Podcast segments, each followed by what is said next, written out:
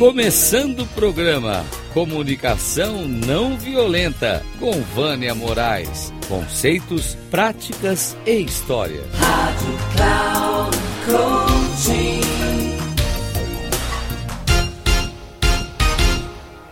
Olá, ouvintes da Rádio Cloud Coaching.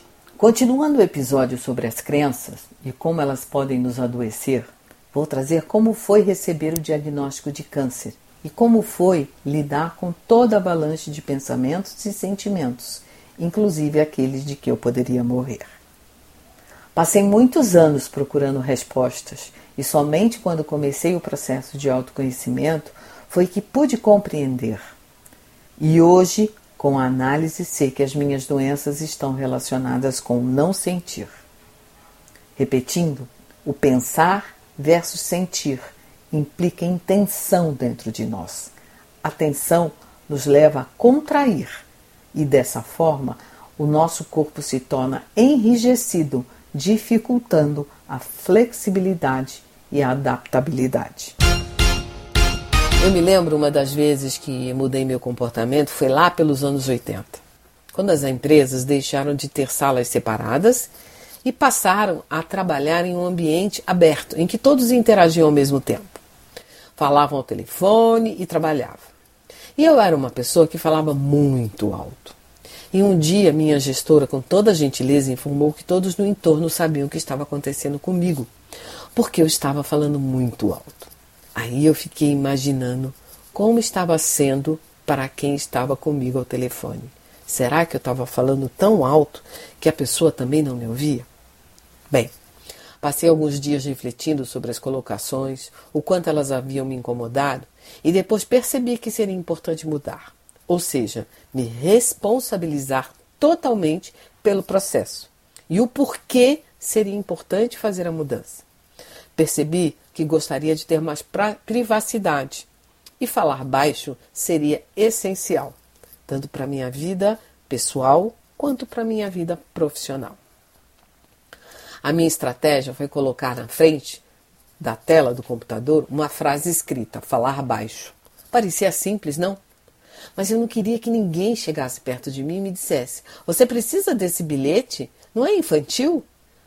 Não seria apenas prestar atenção e falar baixo?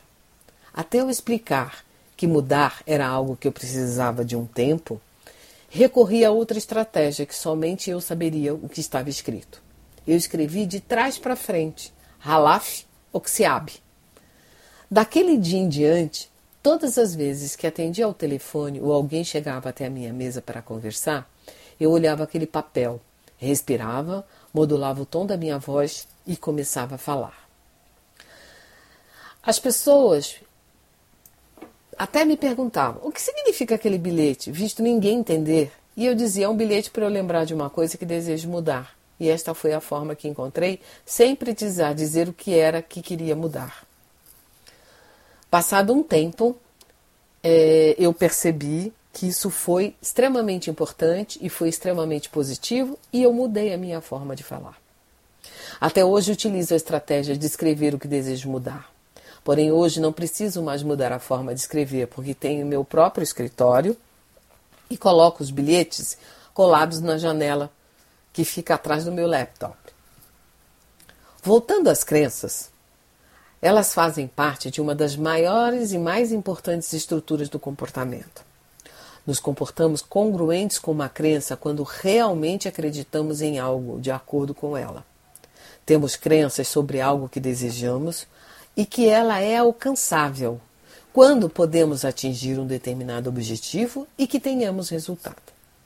A crença de que tenho abrigo, segurança, que possa sobreviver, curar a uma doença, ou se não puder ser curada, ter muito claro em tudo que posso fazer para evitar uma recidiva, por exemplo, o câncer. Parece impossível, mas não é. Eu, em 2001, fui diagnosticada com câncer de colo retal.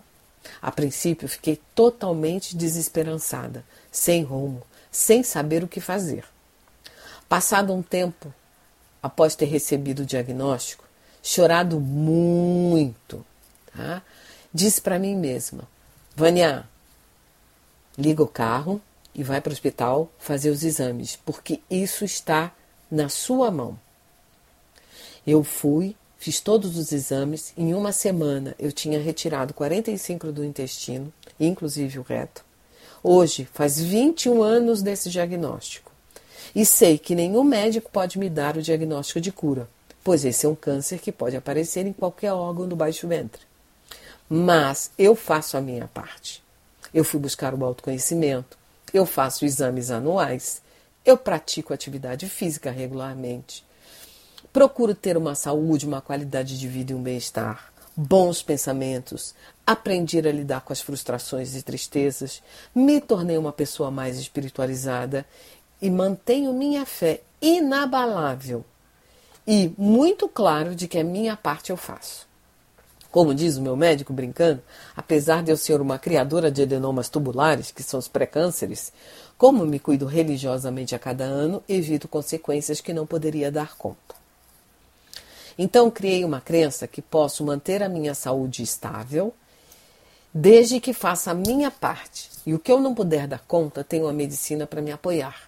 E se um dia acontecer, Aí irei pensar de forma positiva para solucionar os problemas e em uma nova estratégia para lidar com a melhor solução, para que eu possa resolver essa questão. As crenças também têm relação com o nosso sistema. Nós somos um sistema. E esse sistema na qual estejamos inseridos, por exemplo, pode ser um grupo de pessoas de uma família que acredita que a causa de uma determinada doença é, seja XYZ, e é provável que possa acontecer com todos. Como também nós podemos ter uma crença que isso que aconteceu com uma pessoa na família não vai acontecer com o restante da família. Muitos de nós não sabemos as crenças que nos impedem de crescer. A tendência das pessoas é responder não sei, deu um branco, ou ela diz para sua fala: Ah, não faz o menor sentido. Eu costumo falar para ela ficar com a pergunta e deixar ela reverberar dentro de si. Na maioria das vezes eu recebo uma mensagem alguns dias depois ou no próximo encontro e a pessoa me diz: Sua pergunta não saiu da minha cabeça. Ou depois de alguns dias: Ah, olha, aquilo que você falou para mim eu entendi. E a ficha caiu. Robert Keegan, por exemplo, em seu livro Imunidade à Mudança, nos diz que podemos ter crenças tão rígidas e estruturais que se torna complicado acessá-las. Ele nos diz que a questão está na nossa incapacidade de fazer uma ponte entre aquilo que queremos com aquilo que somos capazes de fazer. Ficamos em uma discordância entre a necessidade de mudar e a falta de entendimento daquilo que nos impede de mudar. Mudar depois de adulto é algo mais difícil, porém a neurociência nos mostra, em virtude de nossa neuroplasticidade, podemos continuar nos adaptando ao longo da vida. As mudanças ocorrem de forma gradativa, porém às vezes elas não são contínuas. Elas podem ter períodos de estabilidade e outros de mudança. Giga nos faz uma reflexão com a complexidade mental do adulto e a coloca em três camadas: a mente socializadora, que é aquela em que aquilo que penso em mandar, em mudar, será de forma contundente influenciada pelo que eu acredito que os outros querem saber e influencia fortemente a forma como a informação será recebida e tratada.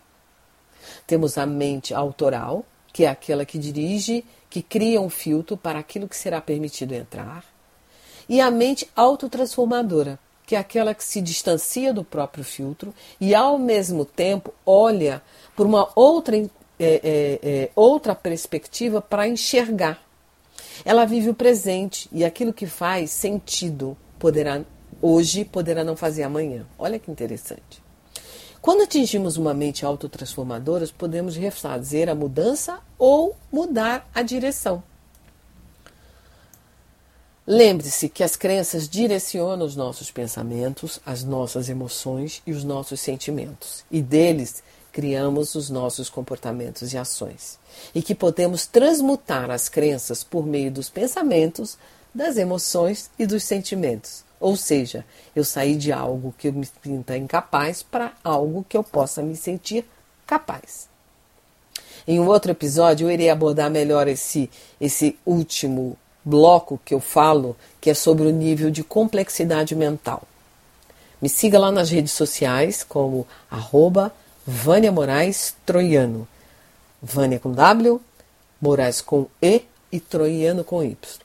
Um grande abraço e até o próximo episódio.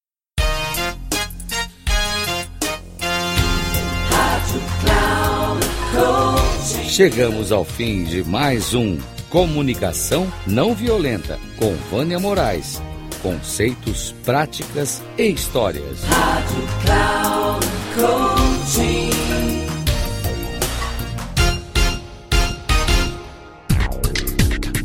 Se ligue. Comunicação não violenta com Vânia Moraes. Conceitos, práticas e histórias. Você ouve sempre às quartas-feiras às 11 da manhã, com reprise na quinta às 15 horas e na sexta às 18 horas, aqui na Rádio Cloud Coaching. Acesse o nosso site radio.cloudcoaching.com.br e baixe nosso aplicativo na Google Store.